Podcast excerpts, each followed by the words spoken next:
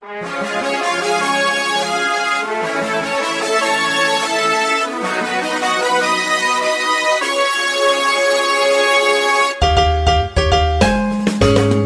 困难不用慌，快听娱乐济州帮。开车无聊不要慌，快听九八七娱乐济州帮。幽默搞笑又会有帮忙，尽在娱乐济州帮。娱乐生活哪家强？去九八七找娱乐济州帮啊！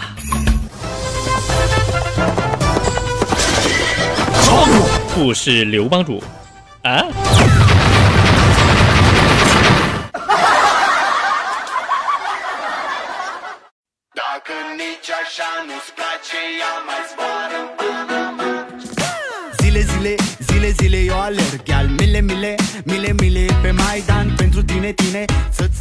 娱乐生活哪家强？尽在娱乐济州帮。各位亲爱的听众朋友们，大家好，我是帮主小飞呀。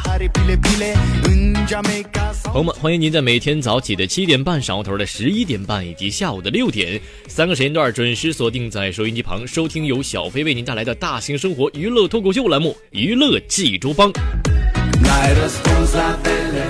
那么节目开始呢，依然有请所有亲爱的听众朋友们能够关注一下我们的微信公众号啊，九八七娱乐济州帮，九八七娱乐济州帮。那么小飞呢，每天会在公众号上给大家说一个话题啊。说起这个话题来呢，咱们周一的话题是，呃，您觉得您对穷养男富养女这种这个育儿观念是如何看待的呢？一起来看一下各位朋友们发来的留言。名称叫你的猫跑掉了的小姐姐说很好，嗯，就是你你很赞同呗，感觉就是富养女，这女孩回复都是很好啊。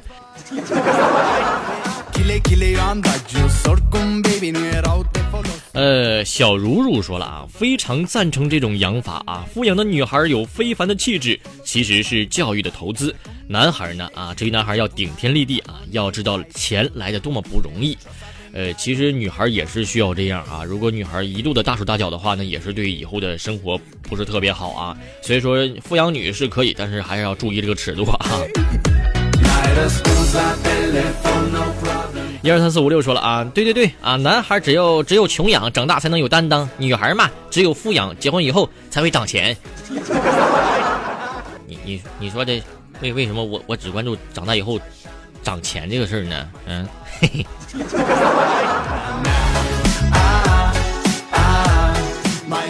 呃，大齐发来了好多的话呀。他说：“飞哥，今天这个话题呢太应景了啊！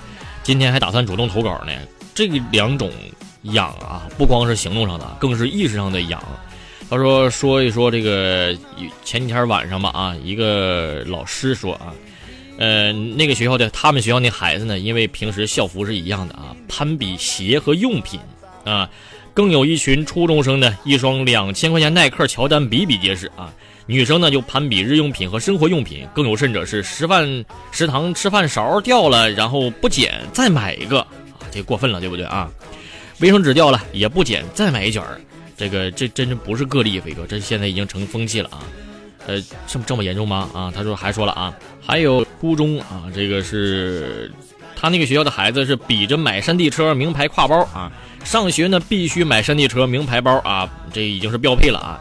有有条件的家庭呢，夸张的惯养方式，给没条件的孩子构成了无形的压力，让孩子呢是更加自卑啊。就是说这种环境啊，发展成这样太可怕了啊，而且是属于一种价值观的扭曲。嗯，呃，他说并不是抨击穷养男富养女，而是社会在进步啊。与其说养，不如说有条件的家庭啊，要树立正确的消费观。条件稍微差一点的呢，有一个正确的价值观啊，都知道物极必反。当有条件的孩子习惯了这种消费，有朝一日不让他们这么花了，那他们会不会和父母在消费上形成一种家庭矛盾呢？而条件差的。会不会因为时间的推移形成一种反社会心理呢？大齐说：“这个希望这个穷养也好，富养也好啊，在九八七这个平台上啊，希望为人父母、为人师表的，请自身树立一个正能量的消费观，树立一个好榜样啊。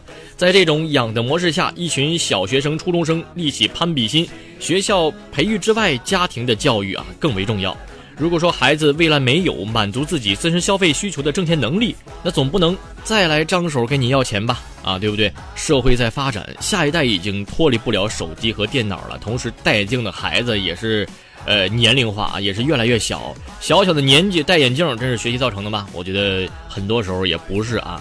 那么脱离了手机和电脑呢，孩子的行动能力和动手能力到底有多少呢？啊，不知道。那么，总之呢，啊，树立正确的价值观，树立正确的这个花钱的方式啊，比穷养富养真的更重要啊。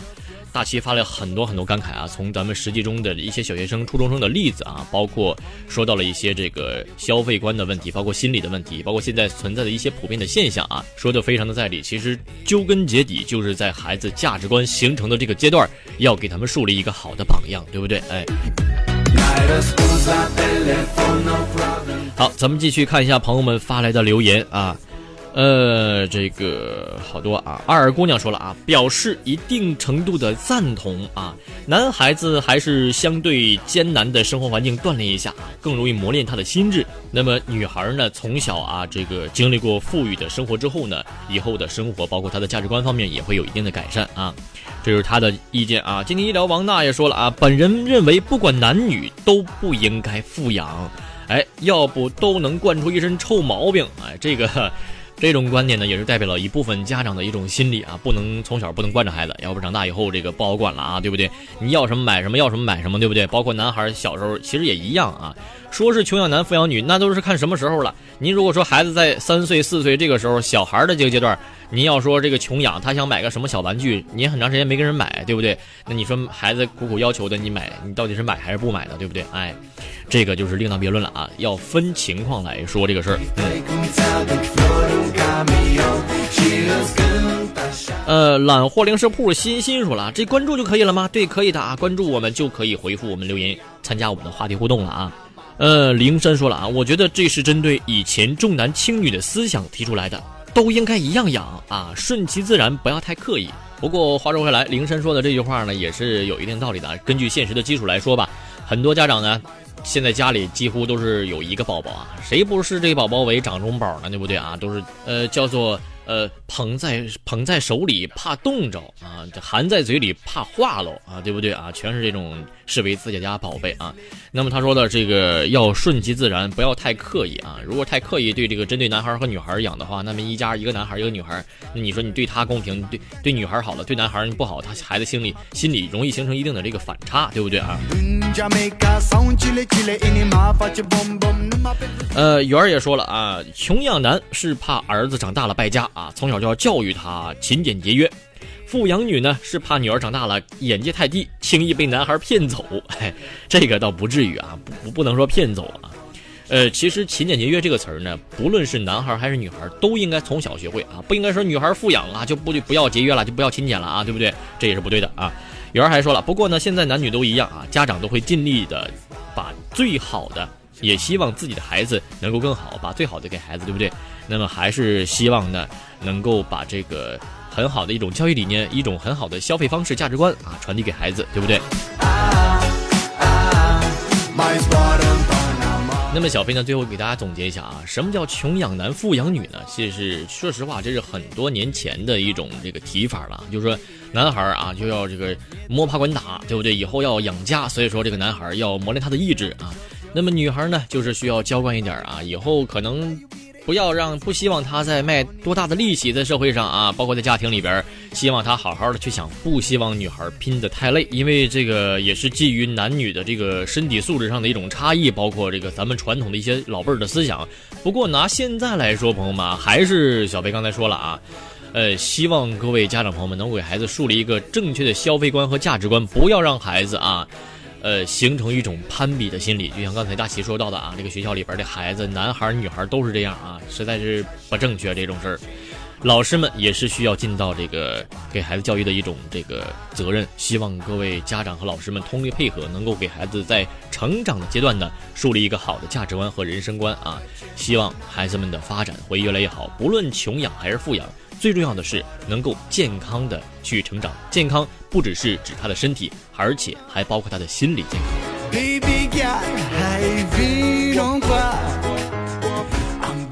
好好了，朋友们，那么咱们昨天的话题就给大家说到这儿了。接下来说一下今天的话题。今天的话题是很多朋友就会问小飞说：“飞哥，你知道如何拒绝一个人吗？”朋友们，今天在这儿就要问大家一个问题：您是如何来拒绝别人的？朋友们，欢迎您把您的答案、把您的留言发送到我们的微信公众号“九八七娱乐济州帮”上面来。好了，接下来进入第一个笑话环节吧。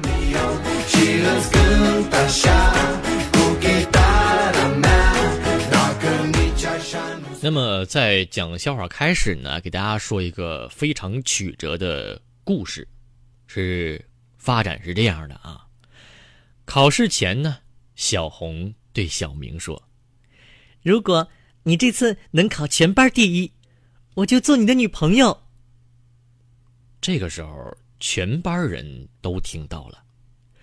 当试卷发下来之后呢，大家都默默的把笔放下了，打算交白卷。小明看到之后是眼泛泪花呀。然后，他看了一眼虎背熊腰的小红，默默的把试卷撕下来给吃了。小红这个时候微微一笑，在自己试卷上。写下了小明的名字。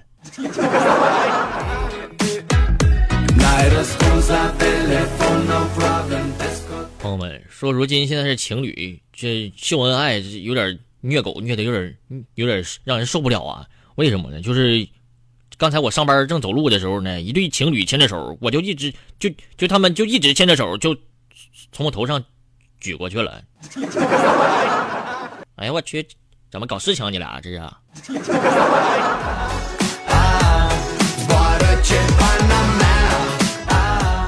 说之前上大学的时候呢，有一次晚上跟一个南方的一个同学啊，在食堂里吃饭啊。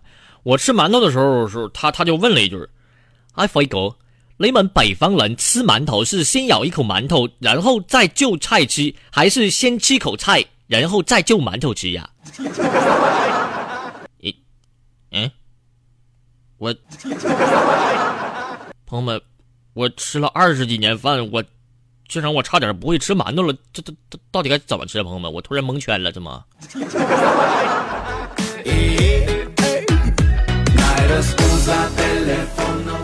说这个周天呢，朋友们是咱们冀州二零一八年少儿新春联欢会就开始举办了啊，是在咱们这个呃文化艺术中心，嗯。呃，里边这个有个打鼓的小姑娘，非常的帅气啊！打鼓，我说小姑娘，你给我说一下你的鼓谱是什么吧？啊，小姑娘当时给我写了一下啊，鼓谱，嗯，名称叫鼓谱，底下是前面动词大词，在听到吉他手滋儿一声之后，然后你再疯狂的动词大词，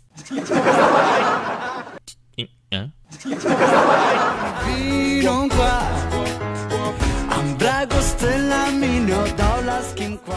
名称叫盖盖同学的这位朋友发留言啊，说飞哥，有一次呢，我带着三岁的女儿啊去儿童乐园玩，我遇到初恋男友呢，带着他儿子也在儿童乐园，于是呢，我们俩就让孩子自己玩，我俩呢坐坐旁边就聊天去了啊。嗯，由由于好多年没见了呀，也没有什么话题，这气氛呢一度非常的尴尬，飞哥。然后我初恋男友就率先打破尴尬，说了一句话：“诶，我听说你到处跟人说我死了，是不是？”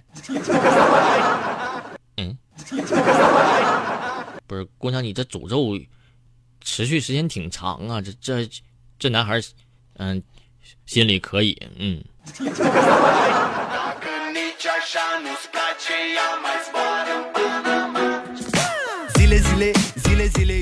说在外国教中文的一个杨老师回国之后呢，收到了他美国学生的一封 email，就一封信啊。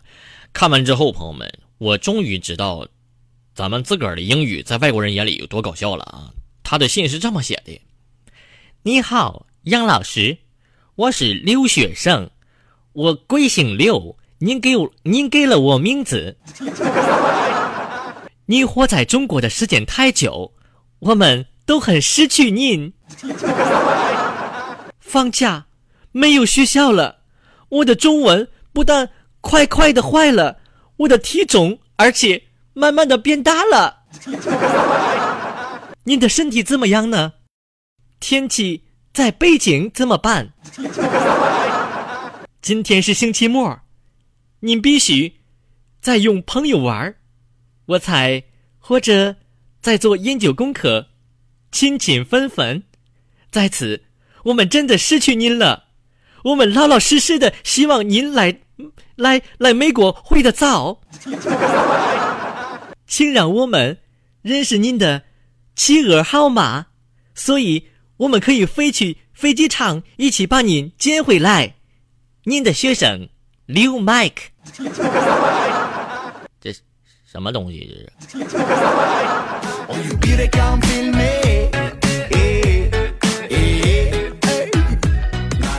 呃，微信上一位朋友吐槽了一下现在这个网上卖货的一个卖家，说飞哥，这简直是无良的卖家呀！飞哥，我说咋的了？送货真快呀，下下完单两分钟就到货了呀！飞哥，我这不这这多好啊！他为啥两分钟呢？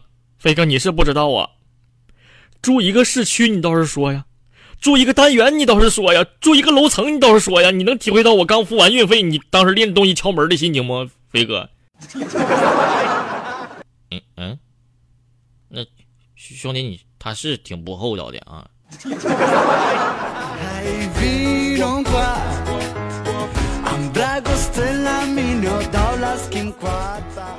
说有一天我一位朋友呢在路边停着车啊，这个出来之后呢，发现车被蹭了一块儿啊，上面还留了一张纸条，上面写着：“您好，不好意思，刚才停在路边的时候呢，撞到了您的车。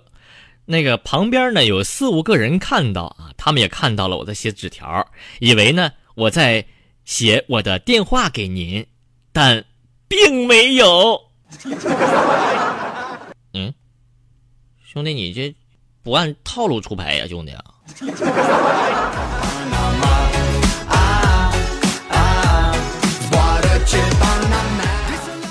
名称叫武寒的一位朋友发来留言说：“飞哥，小的时候呢和妹妹打架啊，就是把妹妹给打哭了。这个时候我爸过来就给我一巴掌，就抽我脸上了，吧唧一下抽过来了。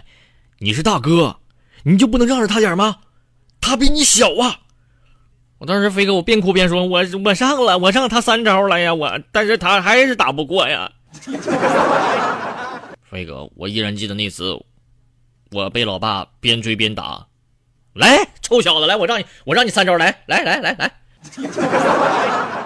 嗯，兄弟，你爸挺挺挺实在的，嗯。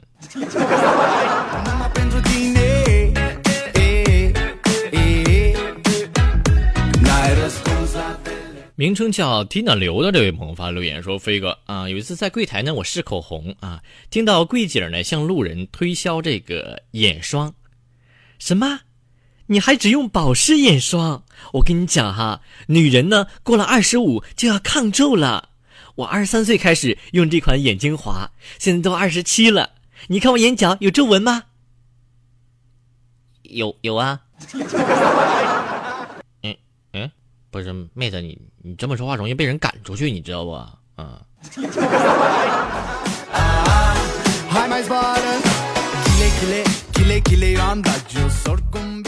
在网上呢，小薇看到了一个小学生写的日记啊，这个日记是这么写的：日记冒号，今天我和同桌打起来了，我跟同桌说对不起，同桌说应该是我对不起。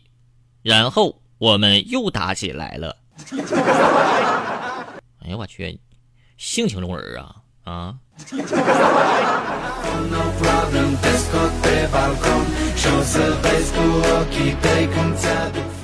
说大学刚开学的时候呢，啊，我正在寝室躺着呢，啊，一个室友就问我你是哪人呢？啊，我说我是河北的。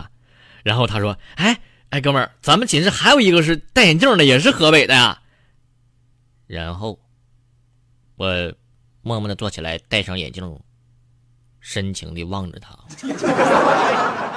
兄弟，你说那戴眼镜的是我吧？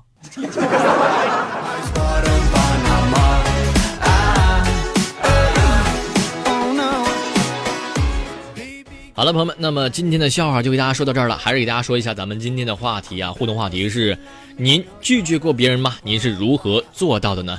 欢迎朋友们把您的答案发送到我们的微信公众号“九八七娱乐济州帮”上面来。好了，接下来欣赏一首好听的歌曲。那么歌曲过后，咱们精彩继续。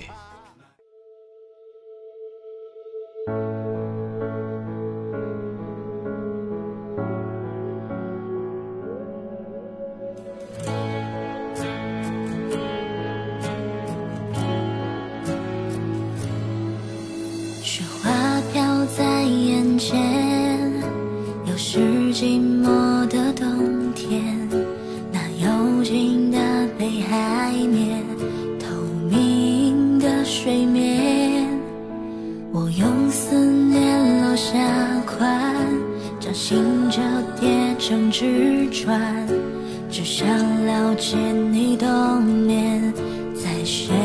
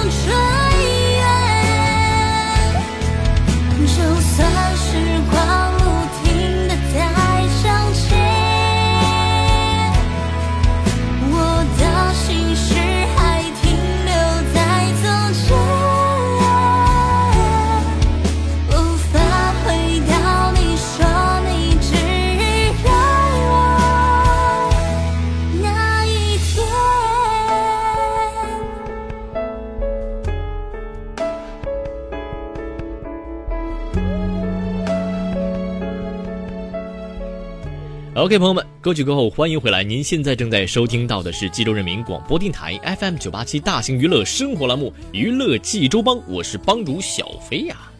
好了，朋友们，接下来进入第二个小环节吧。看看今天小飞教给您哪些生活小常识或者是小妙招呢？一起来了解一下吧。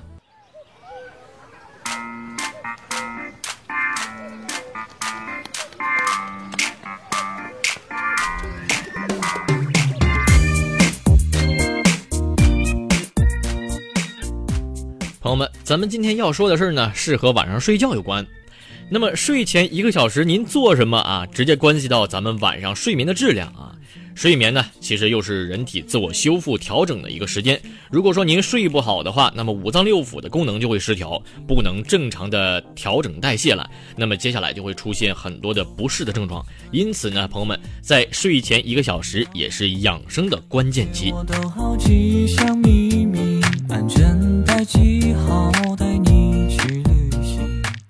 那么睡前一个小时，到底咱们该干点什么事儿呢？接下来一起来了解一下。第一条是刷刷牙，防心脏病。睡前刷牙比早晨其实更加重要，朋友们，不但可以清除口腔的积物，有利于保护牙齿，那么对于安稳的入眠呢也有帮助。那么科学研究表明说，哈，牙周炎与心内膜炎等多种心脏疾病是密切相关。专家表示了啊，发生中重度牙周炎的时候呢，牙周带带壁上聚集了大量的致病细菌，它们呢容易通过上皮进入血液中啊，导致血管内皮这个细胞病变，进而影响心脏的健康。因此，咱们睡前把牙刷干净了，有助于保护我们的心脏健康。那么，在这儿需要提醒大家的是什么呢？啊，刷牙时最好采用上下刷法，横着刷呢容易对牙齿造成伤害啊，导致掉牙。朋友们，哎。今天找你特别着迷，哦，我手拍一遍，出门前换上新的心情，哦，我的泪好，来看第二条是喝温水减少心梗。晚上睡觉的时候呢，啊，血流速度会减慢啊。如果说血液黏膜这个稠度增高的话呢，极容易形成血栓性疾病啊。所以说，咱们饮用适量的温开水呢，能够稀释血液，防止血栓的发生。大概咱们要喝三百五十毫升到五百毫升就可以了啊，可以根据自己的个人状况来调整啊。那么当然，前提是要不影响咱们入眠为好，不要喝太多了，晚上老老想上厕所那就不好了，对不对？哎。好，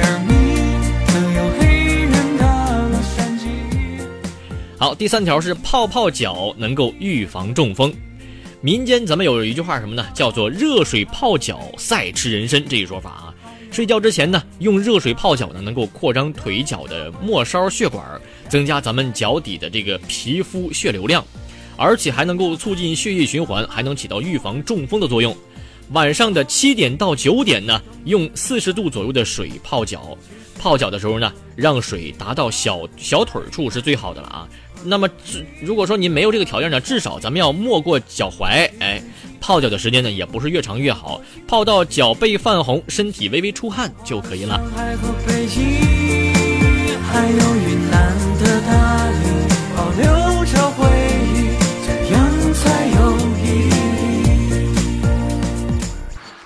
接下来看第四条，是常梳头能够延缓大脑衰老。咱们睡前呢，用手指梳头呢，有利于血脉畅通，可以增强脑细胞的营养供应，延缓大脑衰老，使咱们的神经松弛，消除大脑疲劳啊，有助于安眠。中医认为说什么呢？用手梳头呢，可以疏通头上的阳经，具有很好的补益的作用。长期坚持的话呢，对任何的神经衰弱的人啊，都有改善的作用。朋友们，咱们晚上睡不着觉的朋友们可以尝试一下啊。呃，咱们睡前呢。呃，用木梳从前额处一直往下梳，梳到后脑勺，大概梳个五分钟，能够通达阳气，疏通气血。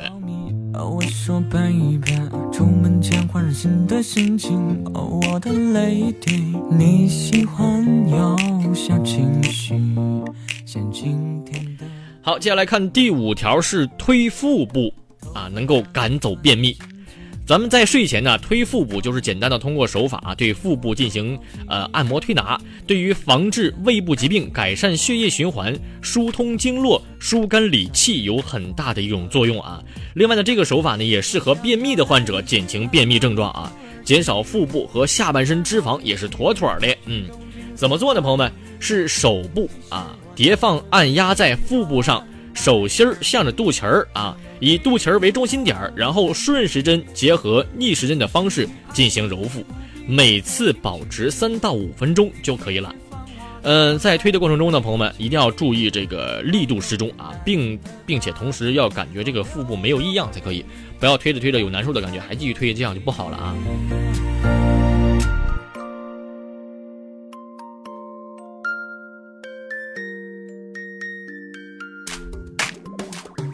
好，接下来看一下第六点，是捶捶背能够促进血液循环。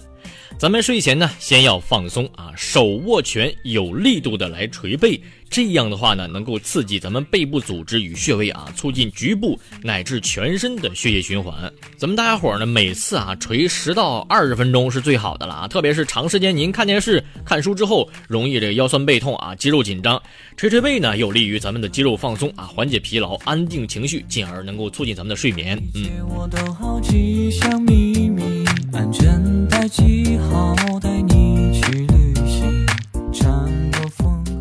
好看，最后一条是蹬蹬腿儿能够消除疲劳。这个老年人啊，咱们知道这个是很多是气血虚弱，到了夜间呢，阳气难与阴气相合，因此经常会有失眠的现象发生。而这个脚底呢有六条经脉通过，蹬腿儿呢，这个时候可以刺激这些经脉的气血运行，有助于阴气阳气进行组合，可以呢，进而就可以促进睡眠了。那么，此外的这个蹬腿呢，还可以改善全身的血液循环，使腿膝部的肌肉韧带得到伸展，而且能够消除脚部的疲劳，使全身能够轻松舒适。怎么做呢？咱们睡前啊，平躺在床上，双手抱紧后脑勺，由缓到急的进行蹬腿运动，每次三分钟，然后呢，换另一条腿，反复八次就可以了。好了，朋友们。给大家说了这个睡前的几个小动作，希望能够帮您提高您的睡眠质量，然后保持您身体健康。好了，朋友们，今天的节目就到这儿了，咱们下期再会吧，拜拜。保留着